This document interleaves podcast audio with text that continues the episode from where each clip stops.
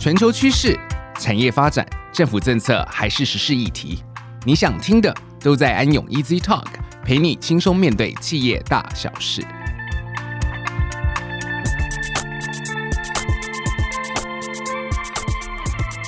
各位听众，大家好，欢迎来到安永 Easy Talk，我是安永台湾海外业务发展中心的协理罗文正 Ryan。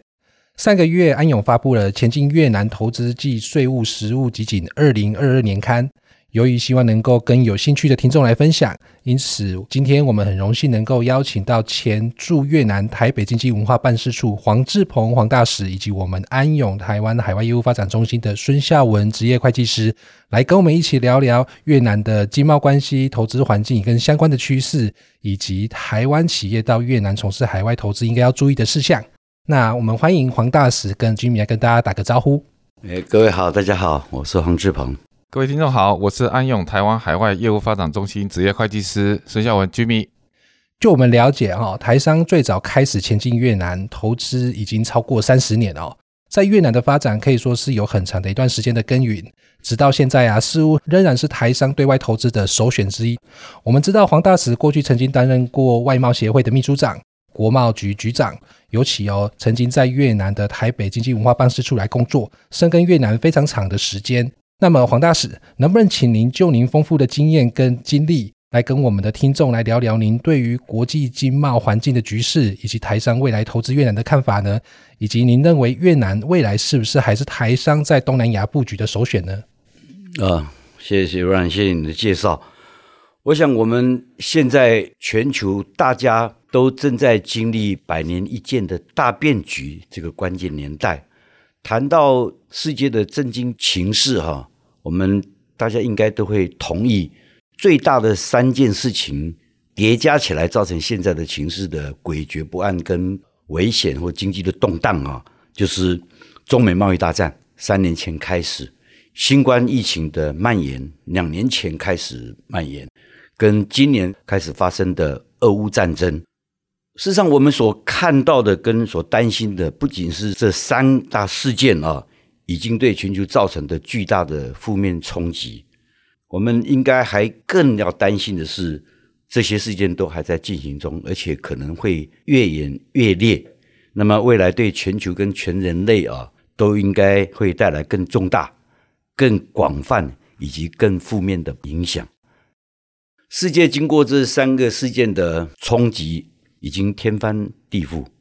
那么我们没有办法清晰的看到未来世界的整体细节面貌，但是我们可以肯定的几件事情是，俄乌战争将会结束。它结束的结果，不管是俄罗斯是惨胜或惨败，美俄关系回不去了，俄欧关系也回不去了。那么欧洲的动荡会持续一段时间，俄罗斯的经济要复苏，要。更多的努力，他们也几乎已经不太有能力再去挑战美国的霸权。那么，等到俄乌事情结束之后，美国当然就会回头专心的对付另外一个强权，就是中国。啊，这样的事情呢，什么时候发生我们不知道，但是它必然发生。事实上，已经逐渐在加码了。东西方的势力消长之间起了微妙的变化。所以，国际的经济、政治、军事情势都将朝无法平稳的方向去走，连整个世界全球化、产业合作呢，这方面都会走掉了。因为美国一定会极力于推广去中国化的全球供应链新体系，所以整个国际情势，我觉得，呃，我们必须要注意到这样的发展。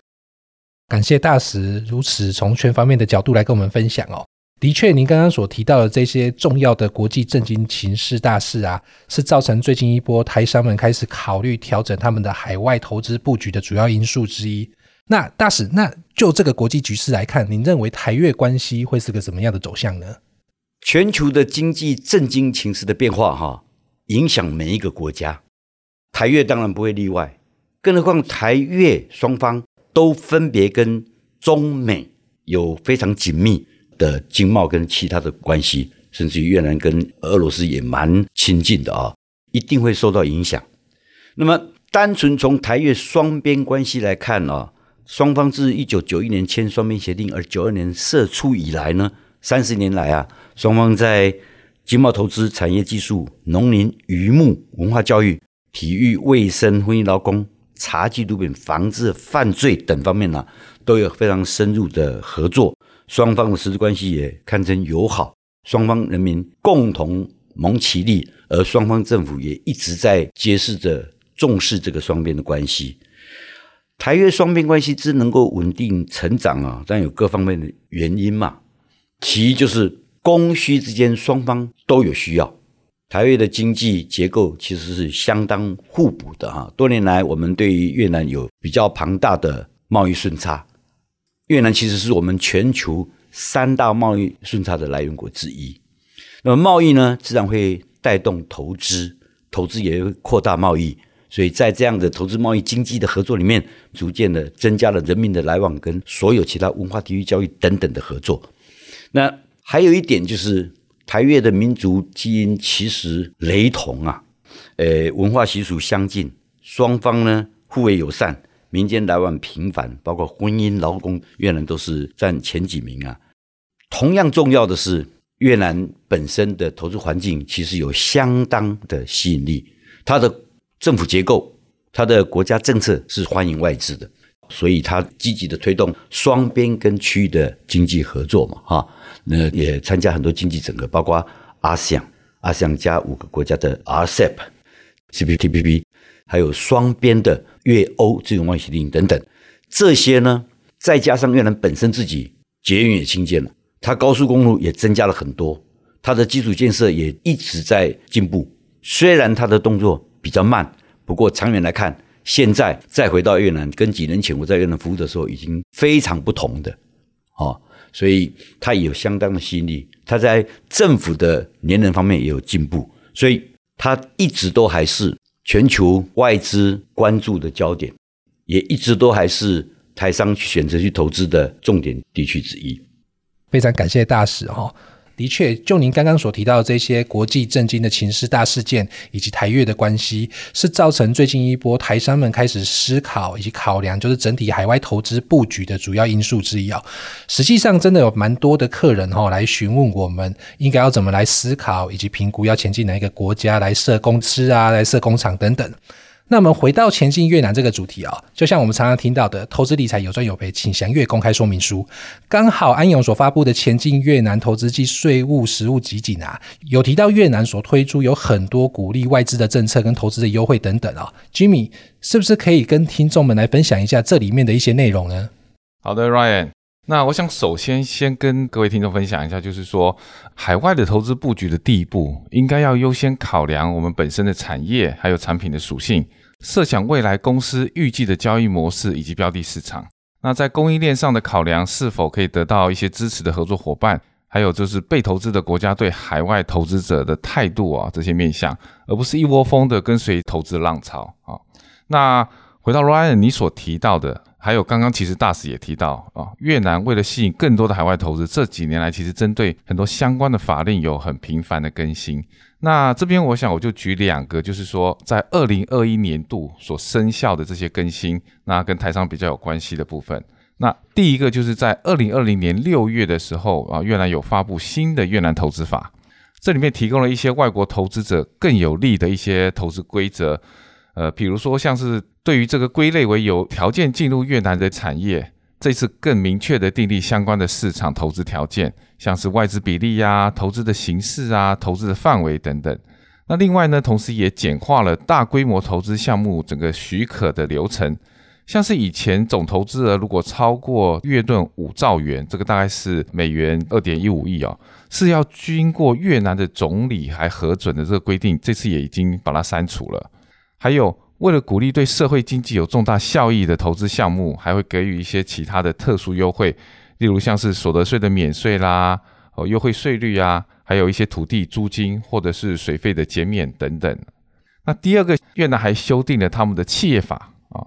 这降低了对越南投资者法律遵循方面的一些负担哦，例如像是说，公司的硬件管理跟保管，只要符合公司自己内部的公司章程，还有相关的规定制度就可以了哈。对于新法规，对于硬件或者是登记的义务，不再有强制的规定。还有就是说，公司的管理阶层人员，例如说像是董监事有变更的时候，也不需要再通报到主管机关的这些规定。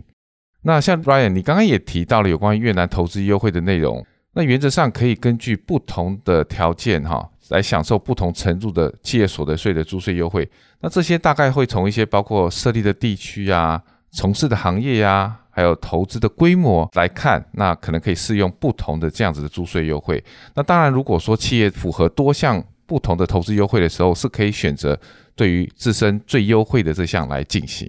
嗯，那 Jimmy 是不是可以帮我们举一些投资优惠措施的一些实际例子来跟我们的听众朋友来分享呢？没有问题。越南的投资优惠措施常见的类别，其实大家最普遍知道就是所谓的企业所得税优惠。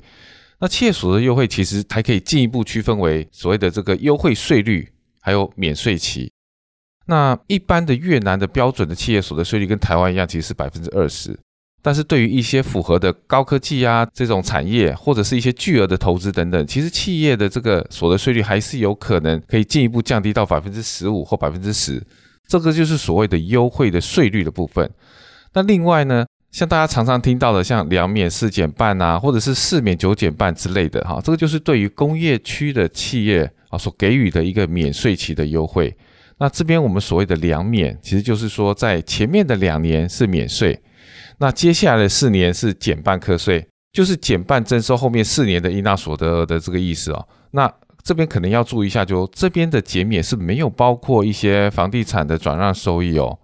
另外呢，对于这个免税期的起算，一般来说就是从企业开始获利的第一年开始适用。可是之前其实有一个客户就问我们说，哎，那如果我一直亏损的话，那免税期不是就就不会开始算吗？哦，其实这个是不对的一个观念哦。这免税期除了从第一年的获利年度开始起算之外，它最迟也必须要在开始产生营收的第四年哦。营收有开始产生的第四年，你就要开始计算啊，不管它有没有获利啊，这边要特别注意啊。另外就是说，还有像是说进口关税的豁免，那无论是从这个沿海的经济区呢，或者是工业区，那进口制造固定资产的材料啊，都是免征进口关税的哦。那其他还有一些像是土地租金的减免，若符合特定的条件，企业是可以豁免不同程度的租金费用。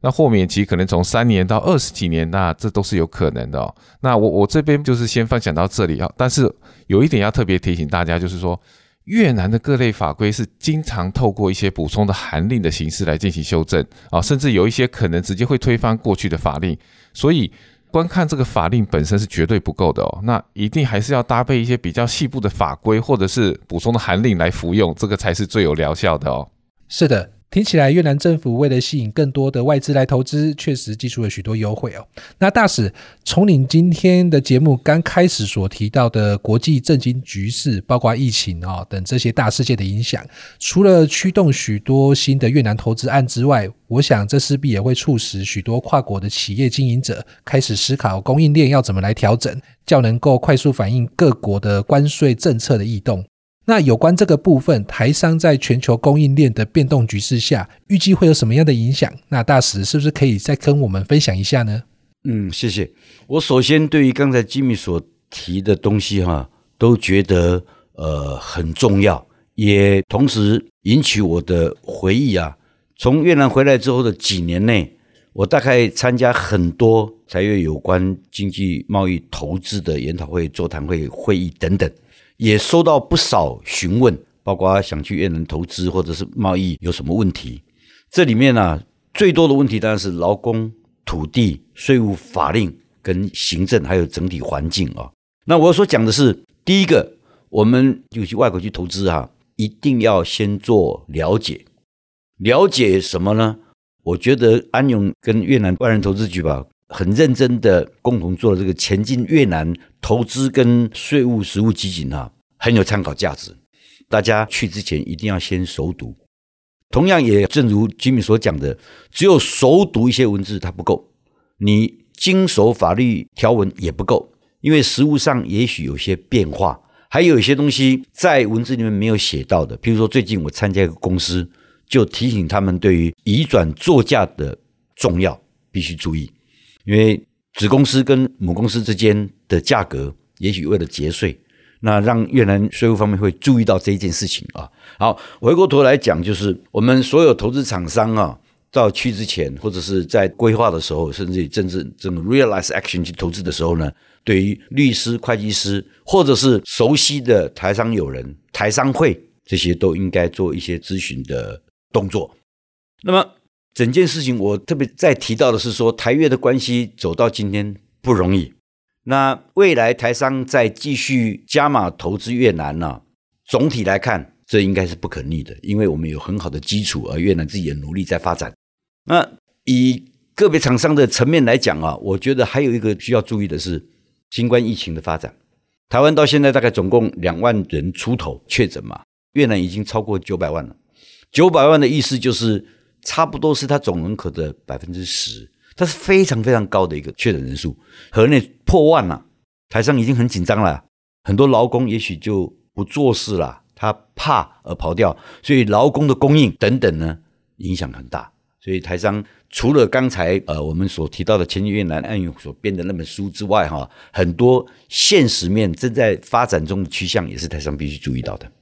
OK，谢谢大使哦。那大使，我们再进一步请问一下，那就您这边所认为，台商在全球供应链的这样的变动的局势之下，您认为会受什么样的影响呢？这个影响也是 ongoing 的，还在去变，消费减少，航运包括空运跟海运都受影响，运费大涨。原物料、材料、油气大涨，通货膨胀而使得供应链紊乱这件事情，它现在已经发生，而且还在持续的加深影响中。另外，最后我要讲的是越南的区域经济整合，哈，特别是 CPTPP，两岸已经分别提出申请了。那我们对 RCEP 可能比较困难，RCEP 它必须每一个会员国都跟它签双边。然后再加入 RCEP，RCEP 是呃中国大陆主导嘛，对我们有更大的政治上的困难。CPTPP 中国大陆不在里面，所以大家努力去折冲、交涉、谈判。我们衷心的希望我们的谈判团队能够顺利的展开谈判，然后最后顺利的加入。那对于台湾加入这整个亚太地区的区域经济呢，就有所希望。这是讲因应方面呢、整个国家的层面应该是如此了。非常感谢大使的解说跟分享哦，Jimmy，不知道有关于台商在供应链管理的政策上面呢，您这边是不是也有一些思考的方向来跟我们的听众分享呢？好的，Ryan，那我想整个产业的供应链模式确实会因为大使刚刚所提到的这些政绩局势啊、疫情，还有像整个物流成本大涨的原因啊，那其实有一个趋势是，其实大家的这样子的一个供应链模式会从以往比较长链的这样子一个模式。改倾向是以短链的革命，还有一个自动化为主啊。那像制造业供应链的模式，有一部分甚至会回流到所谓的消费市场去进行制造。那但是今天，诶，如果我们是要去布局整个越南的这个台商们呢，其实在整个进行供应链管理的配置调整的时候，像大使刚刚有提到了这几个自由贸易协定，像 CPTPP 啦、RCEP 啊，甚至这个 EVFTA 哈。那虽然台湾目前，譬如说，在 CPTPP 已经递出了这个申请啊，那 RCEP 可能进度是比较落后，甚至可能是比较呃没有机会哈。但是大家倒是可以利用越南啊，越南其实在这几个比较大型的这样子的一个自由贸易协定里面都是会员国哈，也已经生效了。所以我们应该是要充分来利用越南这样子的一个优势，去取得相关的关税的优惠，并增加这个竞争力。那这里其实我会建议台商在评估整个供应链的时候，有几点啊，可以来做一个考量。那比如说，在越南是要设哪一种加工厂哦，才可以符合享受这个 FTA 的优惠呢？那我们的产品在越南的价值率啊，应该要符合什么样子的条件，或者是什么样子的规则啊，我们才可以符合 FTA 的这个原产地的规则？那另外，我们产品的税则分类有没有落在这些 FTA 它的优惠，譬如说它的这个奖励的时程？因为有些是早一点，有些是慢一点，那大家也可以去做这样子的一个了解啊。那另外，关税优惠的这个幅度，还有它实际所能节省的这个税负成本是又是多少？那还有像是相关的交易及物流模式有没有符合相关规范遵循等等啊？那这边其实我再进一步的分享，就是说，如果台商打算在越南要设立加工厂来应应外销标的市场的需求动能的时候呢，那其实越南有一种针对加工出口企业为主的企业形态，那台商朋友们是可以考虑的啊，它就是所谓的加工出口型企业 EPE，如果符合一定的条件。EPE 有权享受，就是说，在类似自由贸易区的相关的这种海关规定哦。那 EPE 与外部区域或者是其他越南公司间的贸易关系，将会被视为所谓的进出口关系，就是有一点类似像是境内关外的这个概念。那具体而言呢，EPE 拥有无需课征关税及营业税的优惠。那这边当然也要提醒的就是说，越南针对 EP 的资格审查是有严格的要求，像是说，呃，制造出口是主要的商业活动。那还有啊，必须要符合海关的一些监管条件，像是啊，我们厂区必须要有个监视器，要二十四小时哦，要跟海关做一个联动啊。那你必须要厂区要有一个围墙，很清楚的划分厂内跟厂外的这样界限等等的条件哦。谢谢 Jimmy 的解说跟分享哦。那节目到这边也差不多要进入尾声。那大使您这边还有没有什么最后的话要跟听众这边来做叮咛呢？我觉得资源共享是很重要的一件事情啊。我们政府南向政策有人批评它，但是至少有一些东西我们应该知道而可以去参考的。新冠疫情衍生的现在的新冠经济学，我们不能不知道。里面对于网络电商平台已经变成一个 must，而我们政府有很多计划，很多厂商他已经发展相当多了。我们应该可以去寻求啊，了解这些东西而分享。譬如说，当有一个很简单的产品，它要委托电商卖，如果你不知道，你就没有门路嘛。所以我觉得资源共享是很重要。资源共享还包括呃，比如说电电公会，它对于资通讯产业也有很多协助。所以未来我们安永在越南前线的同仁们，也希望能够把这个讯息告诉所有询问的厂商啊。我另外也希望说，所有对越南有兴趣的朋友们呐、特别是现在才考虑到要去越南的朋友，当你询问问题的时候，希望能够具体的点出来，我们就应该能够具体的帮你去寻找，我觉得会很乐意的来帮忙。是的，没错。那谢谢大使。那 Jimmy 这边是不是也可以为我们做个简单的总结呢？OK，好，那这边我想我再啰嗦一下哈，就是说各位台商朋友在拓展海外市场的时候，除了要跟进投资国家的发展动向之外，对于各方面专家的咨询也是千万的不要省。透过这些专家的咨询，可以让大家少走一点冤枉路哦。那最后有一个最新的情况，也特别要提醒一下各位听众，那就是说越南最近被欧盟列入了税务灰名单之中，这其实对台商是一种示警。这将会促使越南加速进行整个相关税制的改革，以符合遵循经济合作暨发展组织，也就是说 OECD 有关于税基侵蚀与利润移转 BEPS 行动方案的相关标准。例如说，那越南可能会加强还有明定所谓的移转定价三层关当中国别报告，也就是 CBCR 的这个交换的这个机制。以符合 OECD 的最低标准。其实刚刚其实大使也提到啊，其实也是有企业向大使询问，那大使也特别提醒啊，企业对于这个移转定价相关的这个议题哦。那各位台商朋友要特别留意本身的条件是不是有达到这个所谓的提交 CBCR 的这个门槛，那还要随时留意整个交换机制揭露的这个要求法规的变化，才不会吃了闷亏还受罚哦。那我想。想要投资越南的台商朋友也不用担心。那有关于越南投资相关的资讯呢，其实就像 Ryan 一开始有介绍，我们安永在三月份的时候有发布了一份《前进越南投资暨税务实务集锦二零二二年的年刊》哦。那里面其实针对了刚才我们这边所提到的许多的内容都有专章的介绍。那此外，其实我们安永不定期的也发布了许多重要或最新或最热门的越南投资或税务相关新知。那有兴趣的听众朋友，不要客气，可以到我们安永的官网或者是 LINE 群来下载，或者直接向我们索取资料都可以哦。那只要实时的去跟进这些所有的更新，那各位的前进越南投资计划就不会被打乱了。那当然，有任何的问题也欢迎找安永团队讨论。是的，谢谢 Jimmy。那我们今天再次感谢大使跟 Jimmy 为我们带来的分享。那也非常感谢大家的收听，安永 Easy Talk，我们下次见喽。好，谢谢 Ryan，谢谢大家。